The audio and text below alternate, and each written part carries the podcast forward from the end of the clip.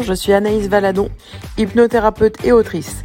Après plusieurs années de consultation, d'observation, de formation, j'aide les personnes qui le souhaitent à se libérer de leurs croyances, leurs peurs et leurs blessures. Si vous êtes à la recherche d'informations, d'outils, d'astuces, de retours d'expérience, d'énergie et de bonne humeur, bonne nouvelle, vous êtes exactement au bon endroit. Dans ce podcast, seul ou entouré d'invités, je vous transmets toutes nos connaissances pour vous aider à vous libérer de ce qui vous empêche d'avancer. Alors installez-vous de la manière que vous souhaitez, allongé, assis ou en marchant. C'est parti pour l'épisode du jour. Bienvenue à tous et à toutes dans ce podcast hebdomadaire. Aujourd'hui, j'aimerais euh, qu'on se pose la question sur le burn-out. Alors le burn-out est-il le mal du siècle? On va voir ça. Je vais commencer par vous présenter euh, le burn-out et ensuite j'ai eu la chance de recevoir le témoignage d'Alice qui a connu cette période euh, de burn-out et elle va pouvoir un petit peu euh, vous aiguiller. Et à la fin, je vais pouvoir vous donner bien évidemment des petits conseils, des petits tips pour vous sortir de là, pour accompagner une personne qui est dans ce cas-là, ou vous aider à détecter en tout cas ce moment-là. Alors le burn-out c'est quoi? Eh ben c'est un état d'épuisement physique et mental, les deux à la fois évidemment, causé par un stress chronique qui est lié soit au travail, soit à la vie professionnelle. Alors aujourd'hui, on va plus spécifiquement aller creuser ce burn-out professionnel. Parce que ce burn-out, il intervient lorsqu'une personne, lorsque quelqu'un se sent complètement épuisé, vidé de son énergie, incapable de faire face aux exigences de son travail. Alors comment se manifeste le burn-out? Eh ben, c'est très simple, par une diminution de la motivation, on n'a plus goût à rien, on n'a plus rien envie de faire, on a même parfois du mal à se lever, on a un déficit de la concentration et même de la performance au travail. J'arrête pas de le dire, notre corps nous parle. Et avant d'envoyer ces signaux-là, il vous a envoyé plusieurs signaux tels que euh, la perte de sommeil, la perte d'appétit ou parfois de manger en trop grosse quantité, des maux de tête un peu plus récurrents, des maux de ventre un peu plus récurrents. Ça, c'est des signaux du corps qui commencent, voilà, qui vous envoient un petit message en disant écoute-moi, j'ai besoin que tu m'entendes. Et plus ça va, et plus ça continue jusqu'au jour où euh, les symptômes du burn-out, en fait, vous mettent complètement KO et vous empêchent de vous lever de votre lit. Alors pourquoi euh, le burn-out? Comment, euh, comment, d'où ça vient? Voilà, quelles sont les causes? Eh bien, en fait, elles peuvent inclure une charge de travail excessive. Un petit peu, euh, si je prenais un exemple de, je t'emmène le dossier à 17h, il doit être fini pour hier. ça peut être aussi des délais serrés, des attentes qui sont un peu irréalistes, où on vous demande le plus gros projet avec le minimum de budget. Il y a même le manque de soutien, voire même de reconnaissance de la part de l'employeur. Il peut y avoir aussi, euh, ça peut être dû en tout cas à des conflits interpersonnels ou même un déséquilibre entre la vie professionnelle et la vie personnelle.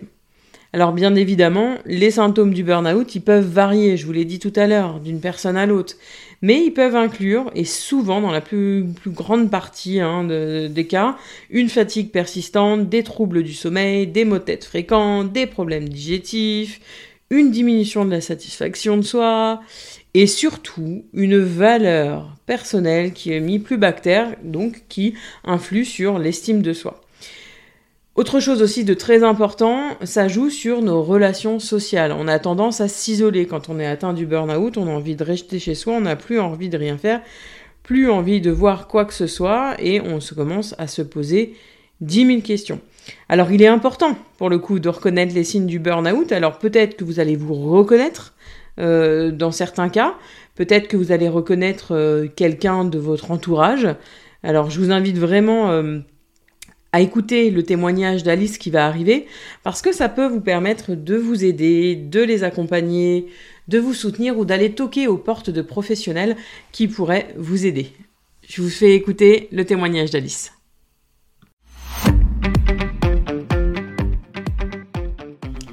Aujourd'hui, Alice a décidé, en tout cas a accepté, euh, suite à mon appel sur les réseaux sociaux, de parler, elle, de son expérience. Bonjour Alice. Bonjour. Alors Alice, est-ce que tu peux nous raconter justement, toi, euh, ton expérience, ton témoignage par rapport au burn-out? Ben, ce que je peux dire, c'est que le burn-out, euh, ça peut arriver à tout le monde. c'est une très belle intro. Même aux personnes euh, qui semblent avoir déjà vécu euh, des choses difficiles ou qui peuvent être les plus solaires du monde, ça arrive. Ça arrive et, et puis, ben, pour la plupart, on a du mal à comprendre que ça nous arrive et, et à accepter. Ouais. Toi, comment c'est arrivé, toi, du coup euh, Comment euh, comment ça a commencé maintenant avec le recul? Comment ça a commencé? À quel moment tu t'en es aperçu? À quel moment tu t'es dit oula, ça va pas? Euh, moi, j'ai mis vraiment du temps à accepter parce que j'étais dans un travail qui me plaisait énormément. Et c'était pas avec des bonnes personnes, malheureusement. Et c'est ça qui a créé le burn-out l'environnement, le, euh, plus que le travail en lui-même. Et, euh, et, du coup, j'arrivais pas du tout à lâcher prise euh, sur le fait de m'arrêter. Et bah, mes médecins m'avaient proposé plusieurs fois de m'arrêter. Je disais non, non, ça Donc, tu as quand même été consulter un médecin en, en sous, sous quel... Par rapport, à mes, par rapport à mes autres pathologies que j'ai. C'était vraiment pas pour ça en fait à la base. Où on me disait, hum, je disais non non. Euh. et puis bah, notamment bah, par rapport à mes problèmes d'endométriose aussi, où je n'arrive pas à perdre mes kilos, mmh. euh, plusieurs fois mes médecins me disaient mais tu pourras pas perdre euh, entouré de personnes qui te gonflent. Mmh, mmh, Donc déjà il y a eu un premier, une première graine de mise à ce moment-là quoi. Voilà. Et alors bah, après bah, derrière c'est le Covid où là, euh, bah, comme il n'y avait plus les à côté qui euh, ont fait que psychologiquement j'avais tenu les années d'avant. Mhm. Euh, le Covid a fait que j'ai sombré petit à petit euh, parce que parce que bah, voilà il y avait plus de sortie, j'avais plus d'autres choses que le travail mhm. et en plus bah, le, le, harcèlement et tout ce qui se passe au travail qui a causé le burn-out s'est accentué et, et, et puis a été mon quotidien et, et là, euh, j'ai mis deux ans quand même à, accepter derrière euh, un arrêt parce que parce que j'ai été arrêtée que euh, que fin 2021. D'accord. Donc, euh, donc le, ça, enfin, pour se rappeler, euh, le confinement a lieu en mars 2020 et toi, euh, voilà, au départ, tu as fait la continuité parce qu'il y avait aussi euh, avec le Covid toute cette période d'inconnu. Donc là, tu t'es plongé dans le travail parce que bah, il fallait à côté quand même continuer de travailler. On savait pas trop où on allait. Et puis bah, les mois sont passés, les années sont passées et finalement, la consultation avec un arrêt chez le médecin a été mis que quasiment un an et demi après, quoi. Ah bah oui, oui. Euh, et euh, ça a été ça a été long, ça a été vraiment long parce que euh, mais j'étais arrivée à un stade où où je je, n'arrivais plus à cuisiner, euh, tout parce était que j'allais te demander comment comment ça se traduit dans les dans les symptômes. Là, tu nous parles de difficultés finalement à les cuisiner, mais il y a, y a, quoi d'autre? Est-ce que y a je n'arrivais plus à lire, c'est encore compliqué la mhm. lecture. Euh, même des séries en VO sous-titré que j'ai regarde depuis des années, des sous-titrages c'était un effort qui était beaucoup trop compliqué physiquement pour moi. Euh, le sommeil, euh, euh, mon langage. J'avais perdu ma faculté à m'exprimer, alors que ça avait été toujours quelque chose de facile et fluide pour moi. Et, et je pense qu'aussi, voilà, ben, il y avait dans ce burn-out aussi une atteinte dans ma confiance et qui s'est vraiment traduit dans tout. Euh, enfin, même cuisiner, je veux dire, moi, il y a très souvent, je me fais des belles salades. c'est comme souvent des ingrédients qu'on ajoute les uns avec les autres sans faire un truc extraordinaire. Euh, et, et, et, tout était euh, compliqué en fait. Enfin, Donc c'est le, le, corps qui dit qui dit stop et qui dit bah là. Euh, voilà, exactement, qui dit stop. Et puis après, ça a été symptomatique. On m'a dit que, que bah, c'était le fait de ne plus savoir lire toutes ces choses là. C'est que c'est symptomatique du burn-out, par exemple. Euh, chez beaucoup de personnes, ça arrive. Et, euh, et j'ai mis, j'ai mis du temps et c'est encore euh, compliqué. Je peux pas tout lire encore.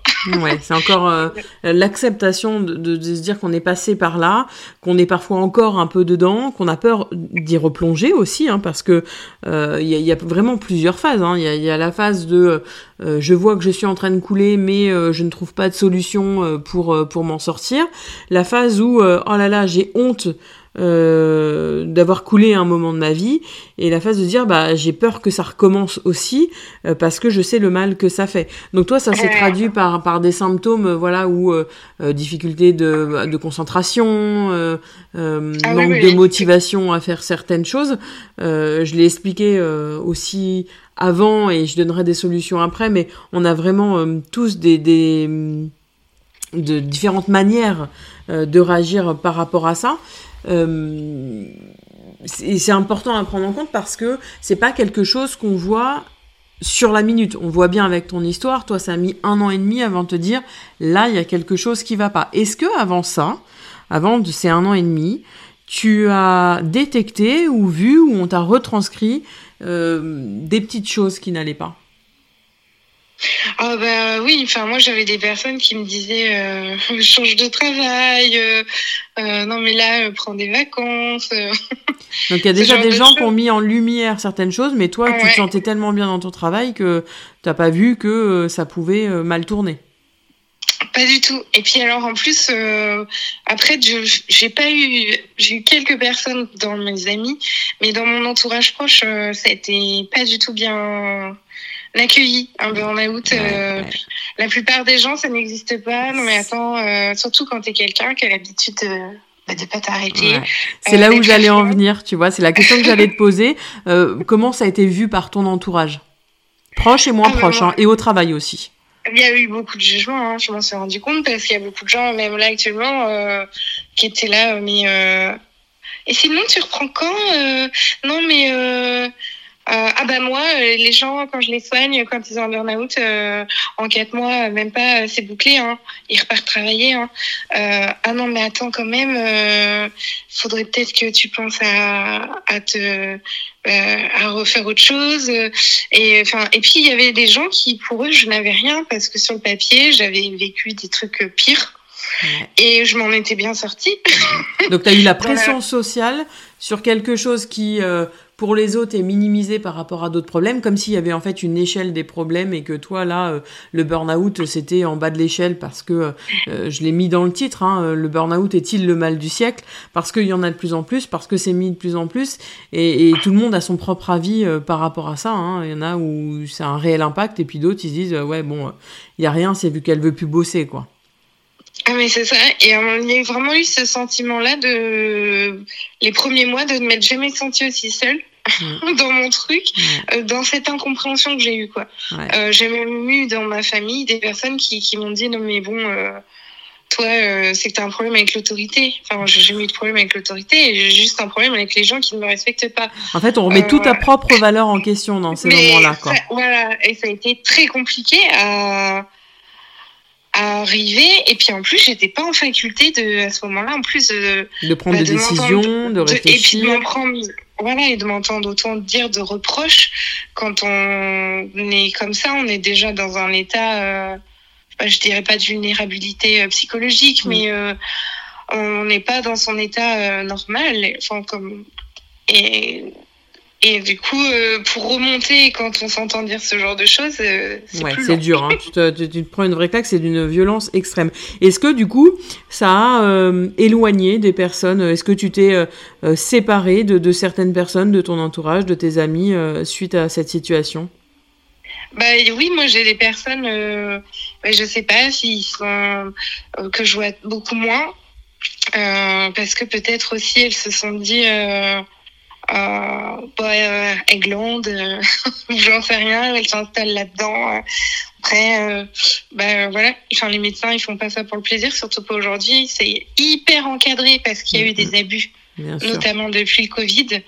Euh, au niveau de la sécu et tout ça, ils vérifient hein, les gens par rapport au traitement, à plein de choses. moi, j'ai vu la psychologue du travail qui a encadré le truc de la médecine du travail tu t'es vraiment fait accompagner de la sécurité sociale, de, la médecine du travail, de la sécurité sociale, hein.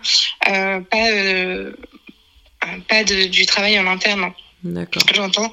Enfin, il y a vraiment un encadrement pour, euh, voilà, pour parce qu'il y a eu beaucoup d'abus dans le sens des gens juste qui avaient envie d'une reconversion et euh, qui, se sont mis en arrêt suite au Covid. Et, euh, et là-dessus, c'est du coup ça aussi, ça a créé un. Moi, au début, ça m'a créé un stress parce que j'avais peur tous les mois euh, que l'on me renouvelle pas. Ouais. Qu'on traite de menteuse aussi finalement. Voilà, exactement. Donc encore une fois, qu'on joue sur ta propre valeur. Mm comme à Orléans, au niveau médical, euh, on n'est pas très bien loti. C'est vrai que moi, j'avais des spécialistes qui me suivaient depuis mes 17 ans sur Orléans et je n'avais plus de généraliste. Et euh, il m'a pris en cours de route, bah, c'est des personnes qui me suivent depuis des années qui voulaient, qui ont commencé à me mettre en arrêt. Il m'a pris dans le deuxième mois et je me disais, mais démarrer comme ça et heureusement que ça a été un médecin euh, bah, hyper à l'écoute et qui a, qui a, bah, qui a vu, voilà, moi je suis quelqu'un qui a, qui a, fait le minimum d'arrêt, euh, sauf bah, ceux où j'ai été obligée lors d'opérations ou autre. Euh, mm, mm, mm. mais, mais sinon, je, je m'arrête pas. Et ça, ça a été dur de, de constater euh, ça. Et puis, depuis le Covid, c'est vrai que j'avais un manque de lien social. Ouais. Donc là, la solitude, la solitude finalement a, rajouté une couche par-dessus, en plus de la culpabilité. Enfin voilà, c'est, je mets une couche de culpabilité, une couche de solitude, euh, une couche euh, de, de, de, tout ce qu'il y a de mauvais, de voilà, de perfectionniste, de choses que je fais pas bien alors que euh, je devrais faire autrement parce qu'on m'a toujours inculqué ça, qui fait que derrière ça a créé un gros sac à dos bien lourd euh, avec cette difficulté à avancer. En fait, le corps a vraiment bien réagi et, et ça t'a stoppé net quoi. Ah bah complètement, complètement. Et puis d'ailleurs les premiers jours, et ça c'est euh, pour beaucoup de gens apparemment c'est le cas, les premiers jours du burn-out, moi qui ne savais plus dormir pendant des mois, euh, j'étais comme dans une léthargie mhm. à faire des siestes, euh, ce qui ne m'arrive jamais pendant plusieurs jours avec cette envie de dormir. Et bon, qui m'a bien passé après, l'insomnie est bien revenue. Mais c'est ce que j'expliquais tout à l'heure dans l'explication du, du burn-out. En fait, c'est euh, c'est le corps qui envoie des petits messages. Donc toi, tu, tu viens de me parler voilà d'insomnie au départ. Il envoie des petits messages. Mais comme on n'a jamais appris à écouter son corps, et ben on avance tête baissée en disant euh, euh, tout ira bien, tout ira bien. Sauf que bah voilà, une fois, deux fois, trois fois, jusqu'au jour où on a dit maintenant Alice, tu vas rester au fond de ton lit, tu vas t'occuper de moi parce que ça va pas. Mais c'est ça. Et euh, là, c'était compliqué ce jour-là. Hein. Je me suis dit, ah oui. Ouais, là, c'est la claque. J'ai dit, bah là, pas le choix. Là, j'ai rappelé et j'ai dit, bon, bah, ok, finalement, euh, ça y est, je suis d'accord pour être en arrêt. D'accord. Et qu'est-ce que tu as mis en place alors, suite à ça? Ah bah, J'ai mis pas mal de choses en place. Euh, euh, bah, déjà au niveau médical, mmh. euh, j'ai commencé par un suivi euh, psychologique auquel on avait le droit euh, en interne euh, au travail, mais euh, je trouvais que ça n'avançait pas assez. Parce que j'avais l'impression juste qu'elle elle, elle, attendait passivement mes coups de fil. ouais. Est-ce que c'était pas peut-être la, psycholo la psychologue du travail un peu trop tard finalement pour la consulter? Si, je pense. Et du coup, après, j'ai quelqu'un qui m'a été conseillé justement par bah, par la psychologue de la Sécu. D'accord. Euh, et qui me suit du coup euh, depuis euh, plus d'un an. Et, et, là, pour qui j'ai vraiment une écoute et un soutien aussi, parce que cette personne-là, en plus d'être psychologue, elle est généraliste et, elle m'avait dit c'est un jour, il y a un problème. Moi aussi, je pourrais vous arrêter. D'accord. Donc là, là vraiment, toi, à un moment donné, ça m'avait aidé dans mon lâcher prise à me dire euh, de toute façon, je serais pas en arrêt trois ans. Et je m'étais dit tu peux souffler, tu as le temps de te remettre. Et. Euh... Ouais, tu as eu ton soutien à ce moment-là, et toi, c'est passé par la psychologie finalement. Oui, oui, oui. Bah, la psychologie, j'ai essayé de refaire du lien social. Mmh. même si, euh, même si euh, je pense que ça n'a pas toujours été accueilli comme il le fallait. Euh, bah là, ça a joué sur ton estime de toi. Hein. C'est-à-dire que quand on est enfermé comme ça dans, dans une situation où, où on a honte de, de qui on est, de ce qu'on fait, de ce qui est en train de passer, on a plus de difficultés à aller vers les autres parce que on ne trouve plus sa place, on se sent nul, on sait plus qui on est. Et puis il faut savoir aussi une chose, c'est que quand on aime son travail, il y a une barrière qui est très fine entre la personne que l'on est et la personne qui fait le travail que l'on fait. C'est-à-dire que on va se définir par notre propre travail. Il n'y a pas d'Alice sans son métier. Et c'est bah, ça finalement, une fois qu'on t'enlève ton métier, de dire mais en fait c'est qui Alice? Qu'est-ce qu'elle fait Alice dans la vie? Qu'est-ce qu'elle apporte aux autres? Ah mais c'est terrible. Et puis on est vraiment dans une société où les c'est les premières questions qui sont posées à quelqu'un. tu fais quoi dans la tu fais quoi dans la vie? Tu es défini comme ça? Euh, moi, je j'allais plus sur les sites de rencontres. De toute façon, j'ai même actuellement, je c'est quelque chose où j'ai beaucoup de mal. Mais qu'est-ce que je pourrais raconter en fait? C'est la première question que les gens. Euh, ouais, C'est exactement ça. du coup, euh, il y, a vraiment un, un, changement par rapport à ça. Et comment tu vas aujourd'hui, Alice? Ben là, ça va mieux. Je, mm. je retrouve mon côté solaire parce que j'étais un peu en train de m'éteindre quand même. Mm. et et, euh, et je, je refais euh, je refais du lien. Euh, c'était c'était assez agréable aussi. Et ma vibration a changé ces derniers mois. Euh, et heureusement pour me commencer à me retrouver euh, à me retrouver mais mais voilà ça a, ça a quand même été difficile ce constat aussi de voir que ben, que certaines personnes n'avaient pas accueilli ça ou n'avaient pas été présents euh, ben, pour des personnes que j'aurais pensé qu'il qu aurait été en fait. Euh, c'est une vraie euh, tornade en fait dans ta vie. C'est qu'aujourd'hui on a tout balayé et aujourd'hui tu es en train de te reconstruire et c'est toi qui choisis les personnes avec qui tu veux être. Mais d'un côté tu as ce côté où tu, on t'impose de faire des choix de avec qui tu veux être, qu'est-ce que tu veux faire, etc. qui peut être très culpabilisant et très oppressant. Mais finalement tu as cette liberté finalement de, de tout reconstruire euh, comme tu veux. Alors parfois, il y a des personnes euh, qui arrivent à reconstruire en trois semaines, euh, d'autres en quatre mois, et parfois il faut des années, et il n'y a aucun problème avec ça. On est vraiment tous différents. et il faut vraiment prendre le temps. Alors si vous êtes dans un cas, si vous vous sentez concerné par le burn-out ou si vous êtes en plein dedans, rassurez-vous, ça prend le temps qu'il faut parce qu'il faut vous rappeler d'une chose, vous êtes votre priorité. Je te remercie Alice pour ton joli témoignage et je te dis à très vite. Merci Anaïs, au plaisir.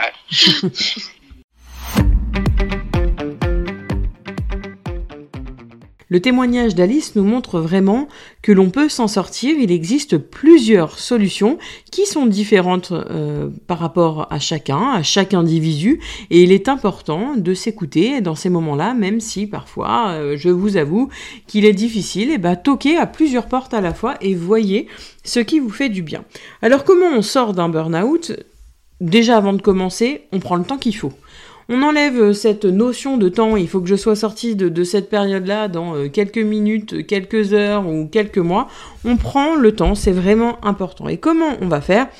Eh ben, on va euh, être à la recherche d'un soutien euh, professionnel, c'est-à-dire que on va s'appuyer sur des personnes qui nous font du bien professionnellement, qui vont nous aider, qui vont nous aider à voir les choses plus claires, mais on va pouvoir aussi mettre euh, en place des limites qui soient claires entre le travail et la vie personnelle. C'est-à-dire que voilà, à partir de telle heure, à partir de maintenant, je ne suis plus disponible pour le travail parce que je suis euh, euh, je me consacre à ma vie personnelle avec ma famille où je prends du temps pour moi. Euh, il est important de poser des limites, même si, euh, encore une fois, selon le caractère qu'on a, il est parfois encore difficile de poser les limites, mais cette période de burn-out aide vraiment à reconstruire ce que l'on veut être. On peut apprendre également euh, des techniques pour une gestion du stress, comme la relaxation, la méditation, euh, il existe plusieurs choses, plusieurs thérapeutes d'ailleurs qui accompagnent sur le sujet. Euh, on a la chance de vivre à une époque où euh, vous pouvez trouver aussi quelques solutions via les réseaux sociaux, via YouTube. Vous pouvez mettre en place une nouvelle routine d'exercice physique, c'est-à-dire quelque chose qui soit pas dans l'énervement, mais quelque chose qui vous fait du bien, hein, comme la marche, la danse, voilà, peu importe. Vous pouvez aussi être dans la recherche d'un équilibre entre euh, les responsabilités professionnelles et personnelles parce que parfois, on n'en a pas encore parlé, mais on est poussé à faire euh, un métier, à avoir une certaine fonction dans la société, alors que euh, que c'est pas forcément ce qu'on veut, ce qu'on s'apprête à être, c'est-à-dire que voilà, nos parents euh, avaient tracé un avenir voilà, en étant responsable, en étant tel métier, voilà, j'ai pas d'exemple concret, mais voilà, d'être par exemple avocat, euh, d'être directeur commercial, de voilà un métier bien précis. Sauf qu'arriver là, euh, bah, c'est pas quelque chose qui vous plaît, c'est pas quelque chose qui vous parle. Ça parlait à vos parents, mais ça parlait pas à vous. En tout cas, ça apportait la sécurité à vos parents, mais vous, ça vous ne fait rien. Eh ben euh, cette période de burn-out, elle permet de se dire ok, là j'ai envie de ça, mais là j'ai plus envie de ça, c'est plus possible. Et comme l'a dit Alice, cette période de Covid a vraiment vraiment été euh, source de, changement par rapport à ça parce que on s'est rendu compte que euh, le travail à fond, etc., n'était plus si essentiel que cela. Le burn-out, c'est un problème qui est sérieux. Vraiment, il est vraiment à tenir en compte. Il peut avoir des conséquences totalement néfastes et sur la santé et sur le bien-être du personne. Oui, il existe un taux de suicide important après un burn-out. C'est pour ça qu'il est important d'en parler, de vous faire accompagner. Euh, c'est pas une honte d'avoir un burn-out. C'est un réel, réel problème social. Et il est important d'en parler, de pousser des portes, même si c'est à une, copine, à un collègue, un soir, euh, entre deux portes. Dites ce que vous pensez. Laissez sortir ce qui se passe, le mal-être que vous avez. Non, ça ne fait pas quelqu'un de vous faible. Au contraire, le fait d'écouter ses émotions, de les retranscrire, de les confier, fait de vous un individu fort. Il est donc essentiel de prendre des mesures, à la fois pour le prévenir, mais aussi pour le traiter. Alors je ne sais pas, euh, je ne sais vraiment pas si euh, vous êtes reconnu dans ce témoignage, dans tout ce que j'ai raconté, ou si vous reconnaissez quelqu'un de votre entourage. Mais en tout cas, vraiment, je vous invite à prendre soin de vous, à prendre soin de vous, à, aller chercher de l'aide, à aller euh, prendre conscience que vous avez de la valeur et que c'est pas parce qu'à un moment donné de votre vie, vous vous stoppez, vous êtes fatigué, que vous êtes quelqu'un de faible. Au contraire, votre corps est très très bien calibré et il est là pour nous parler. Et si vous arrivez dans cette période, si vous avez des symptômes du burn-out, c'est que votre corps cherche à vous parler. Alors je vous invite vraiment à l'écouter. Alors bien évidemment, vous le savez, j'ai créé un boost sur le burn-out. Vous pouvez le trouver en téléchargement sur www.anaïsvaladon.com. Mais je suis également disponible pour en parler sur les réseaux sociaux, euh, sur Instagram, anaïsvaladon.hypnoboost ou par mail anaïs.valadon.hotmail.com. Bien évidemment, je ne suis pas la seule à pouvoir vous aider. Vous pouvez aussi euh, aller consulter euh, un médecin généraliste, un psychologue, euh, un thérapeute tel qu'il soit, pour vous accompagner sur le sujet. Je vous souhaite une excellente fin de journée. Merci à vous d'avoir écouté. Merci à Alice d'avoir osé témoigner sur le sujet. Et merci à Elodie qui m'aide à monter les podcasts pour une meilleure écoute. Je vous souhaite une belle fin de journée.